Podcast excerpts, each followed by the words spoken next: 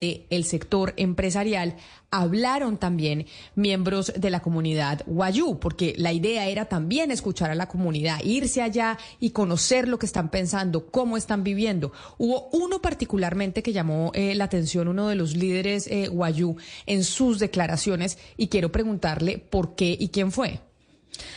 Pues Camila, fue el señor Rafael López, él es líder de una comunidad guayú que se llama Tancama y él intervino después de la ministra de Minas y Energía, de la ministra Irene Vélez. Em, y en medio de su declaración dijo que es cierto que en los dentro de las comunidades guayú hay eh, guerras, esa fue la palabra que él utilizó, pero que no son guerras todas por, eh, digamos, conflictos o diferencias con las compañías que llegan a hacer inversiones allá, sino que hay otras razones para esas guerras. Oiga, ¿qué dijo? Algunos, el problema que existe en La Guajira es por representatividad en todos los municipios, en todo el departamento de La Guajira. ¿Por qué? Los municipios posicionan mujeres guayú, la cual para nosotros una mujer es muy sagrada para nosotros, pero no puede ejercer la autoridad dentro del sistema de nosotros porque no es la que se sienta a resolver los problemas de territorio, ni hecho de sangre, ni cualquier problema. Las mujeres son consejeras entre su clan y son personas que sí aportan a la solución pero no toman decisiones en un arreglo que exista de pronto grande entre el territorio. Bueno, así como lo oye, las mujeres no toman decisiones, son consejeras eh, y pues una de las guerras es por eso, por la representatividad que los municipios les dan a las mujeres. Natnat Iguarán Fajardo es una gestora y líder social de la comunidad Guayú y la hemos invitado para que nos explique, nos ayude a entender si es que dentro de la comunidad es realmente el rol de las mujeres es el que dice el señor López o, si hay una confusión. Señora Iguarán, bienvenida y gracias por atendernos en Mañanas Blue. Hola Camila, buenos días para todos. Un saludo muy especial para toda la familia Blue. Eh, me alegra mucho pues que ustedes hoy eh, tengan en cuenta pues la voz de las mujeres también, porque si bien esas, esas declaraciones que tú hoy estás poniendo en, eh, informando pues a todos, aquí también ha causado mucho revuelo. Entonces, inicialmente darle las gracias por este espacio y un saludo muy especial para todos. Pues muchísimas gracias de nuevo por atendernos uno cómo puede entender esto? ¿Es una cuestión de machismo? ¿Es una cuestión de que de pronto este líder eh, Guayú no está alineado con unos avances en la participación de la mujer que han hecho las comunidades de Guayú? ¿O si hay culturalmente un rol de la mujer que no está, no hace que no esté bien visto dentro de una comunidad de Guayú que tome decisiones? Bueno, partamos de conocer que la cultura guayú es inicialmente una cultura matrilineal. Si bien saber, el derecho al territorio eh, y todo el, eh, todo el acervo eh, se da a través de la mujer como un pilar fundamental de nuestra sociedad, de nuestro sistema normativo inclusive. Es, es, evidente que con los años todavía se sigue manteniendo en algunos miembros del pueblo guayú inclusive que tienen pues la investidura de, palabreros, eh, esta situación con respecto a la, a la mujer guayú. Sí, es una postura bastante discriminatoria, eh, excluyente y machista que va por fuera de todo el contexto cultural que nosotras como mujeres guayú tenemos en nuestro territorio.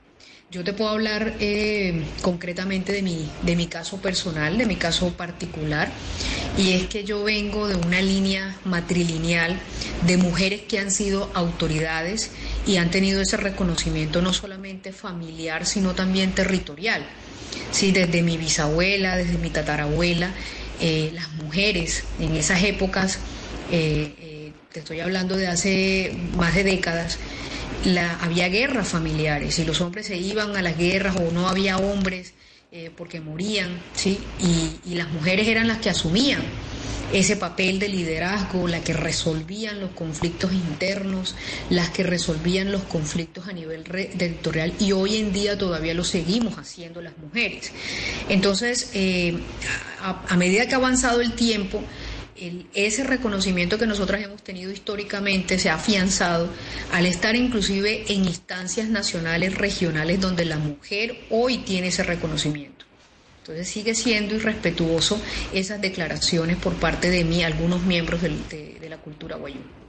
Pero Nat, Nat eh, entendiendo lo que usted nos está diciendo, que allá también causó sorpresa en La Guajira, esas declaraciones que acabamos eh, de oír, sí me parece importante saber si esa forma de pensar y esa visión que todavía queda en algunos miembros eh, de los guajiros de verdad está generando conflicto y algunos creen que el hecho de que las mujeres tomen eh, eh, decisiones, que las mujeres guajiras lleguen a cargos de poder es lo que genera la situación de atraso o, o los problemas con el agua, etcétera, etcétera, lo que se ha ido a solucionar.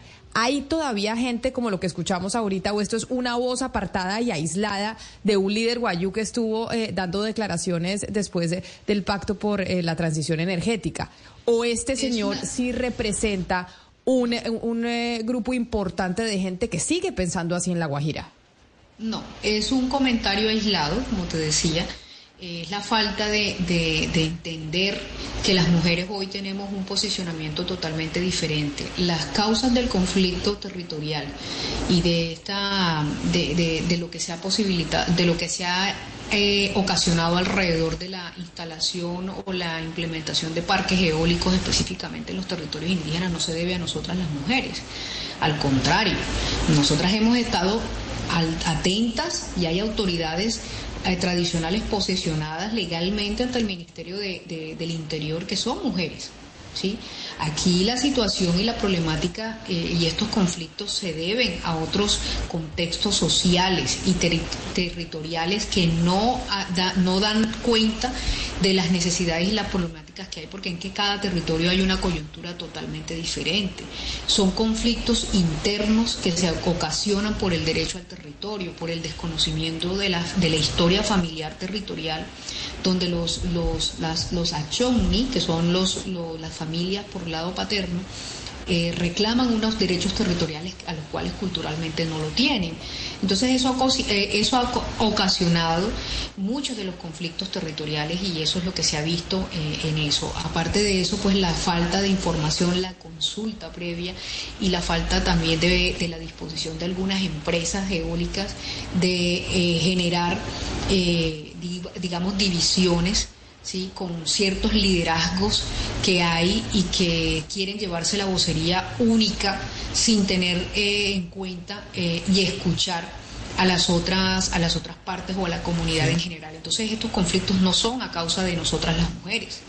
Al contrario, nosotras hemos estado ahí para poder mediar y poder sacar la cara también por nuestros territorios. Pero es, es interesante lo que nos dice señora Iguarán, eh, porque en esos conflictos o discusiones que se tienen con estas empresas, también con el Cerrejón durante muchas décadas, pues eh, acá hemos tenido datos de cuántas autoridades están reconocidas por el Ministerio del Interior y hemos visto que hay una cantidad, hay más de 4.000 autoridades guayú reconocidas. Yo le quiero preguntar si la mayoría son hombres, si en esa interlocución, en esas demandas, de esos derechos de ustedes, las mujeres sí pueden alzar la voz y, y son reconocidas por el Ministerio del Interior o el, casi que el monopolio de esa discusión la tienen los hombres guayú? No, definitivamente la mayoría son hombres, pero eso no quiere decir que eh, no, no, haya ese reconocimiento por parte del ministerio. Te pongo un ejemplo palpante y es que en mi territorio ancestral, que es el Cabo de la Vela, la autoridad tradicional es una mujer y antes de ella también era una mujer. Entonces, eh, si hay ese reconocimiento y lo que pasa es que el pensamiento como la del palabrero que tomó la palabra, que no es el nombre que la, compañera periodista había mencionado, no es el señor que mencionó, es otro. Eh, que prefiero eh, prefiero que ustedes mismos averigüen bien, pero no es el nombre de la persona. Eh, y él, así como él, eh, existen palabreros con la investidura de palabreros que piensan que las mujeres no podemos tener autoridad en nuestro territorio pero siempre lo hemos tenido, ancestralmente sí lo hemos tenido, ese reconocimiento lo hemos tenido. Desafortunadamente por ese pensamiento machista no todas las mujeres han logrado eh, poderse posesionar como autoridades porque inclusive dentro de la estructura no lo, no lo permiten, no lo dejan, ¿sí? No, no, y eso es una cuestión que el ministerio también debe ponerle ojo señora Iguarán, pero digamos, en la cultura guayú, la figura del, del palabrero tiene una importancia enorme. Es la gran figura, digamos, la figura central de la cultura, de la comunidad, es el palabrero. En ese sentido, ¿Qué tantas posibilidades hay de que en, esa apertura que se está viviendo en el mundo y en Colombia y particularmente también en La Guajira, allá tiene una senadora, una senadora del pacto histórico es de La Guajira. ¿Por qué no se ha logrado cultivar y conquistar el espacio del palabrero que es tan importante para la cultura guayú, eh, para la mujer? ¿Por qué eso, eso no se ha dado? ¿Por qué tan, digamos, tan, tan distante de conquistar ese espacio que sin duda alguna de hacerlo transformaría el comportamiento de la cultura guayú?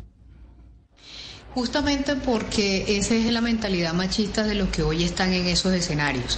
Pero eh, realmente, culturalmente, en nuestro sistema o en nuestros códigos internos hay un reconocimiento de las mujeres como palabreras. Mi abuela fue palabrera.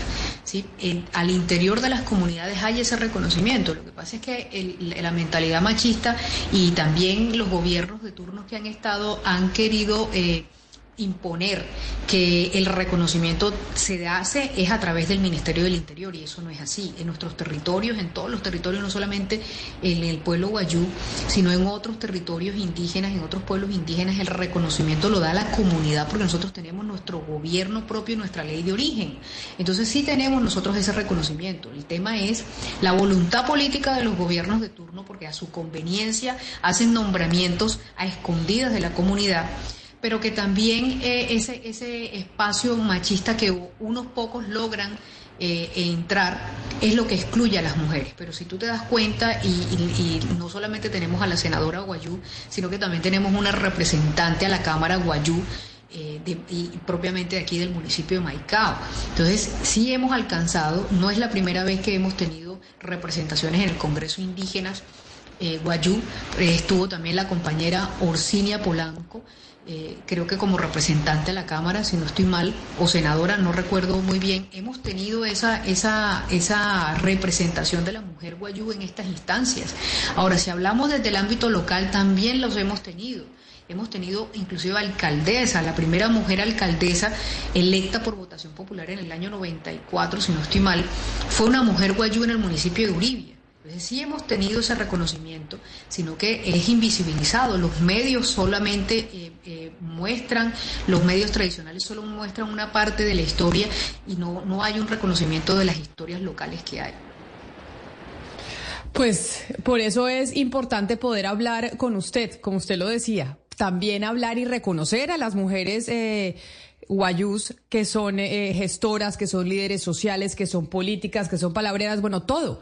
Por eso eh, le agradecemos enormemente, eh, Natnat y Guarán, por haber estado con nosotros y habernos dado también claridad sobre ese audio que vimos al principio que claramente pues nos generó a nosotros conmoción y nos dice usted allá en La Guajira también. Así que mil gracias por haber estado hoy aquí en Mañanas Blue regalándonos estos eh, minutos al aire, terminando la semana haciendo como una conclusión de lo que sucedió en estos días eh, de visita del presidente Gustavo Petro y su gabinete a su departamento. Bueno, muchísimas gracias a ustedes, Claudia, al equipo, a la familia Blue, Mañanas Blue. Y pues aquí estamos, eh, las mujeres Guayú en pie de lucha y vamos a seguir ganándole los espacios de reconocimiento porque al parecer esos pensamientos machistas van a seguir. Y nosotras estamos acá para alzar nuestra voz. Muchas gracias a toda la audiencia y que tengan un feliz día. La verdad es que la señora Iguarán es eh, una de las lideresas Guayú, pero pues la Fuerza de las Mujeres Guayú está eh, representada en distintas organizaciones. Por ejemplo, hay una que se llama Fuerza Mujeres Guayú, precisamente que tiene eh, convenios con Uniguajira en campos como ciencias de la educación y en licenciatura en etnoeducación. también, Camila y oyentes, recordemos que una de las promesas que se hicieron al, llegar a, a La Guajira es que se va a crear la Universidad Indígena indígena Guayú y que va a formar eh, estudiantes en energías limpias, en salud y en turismo.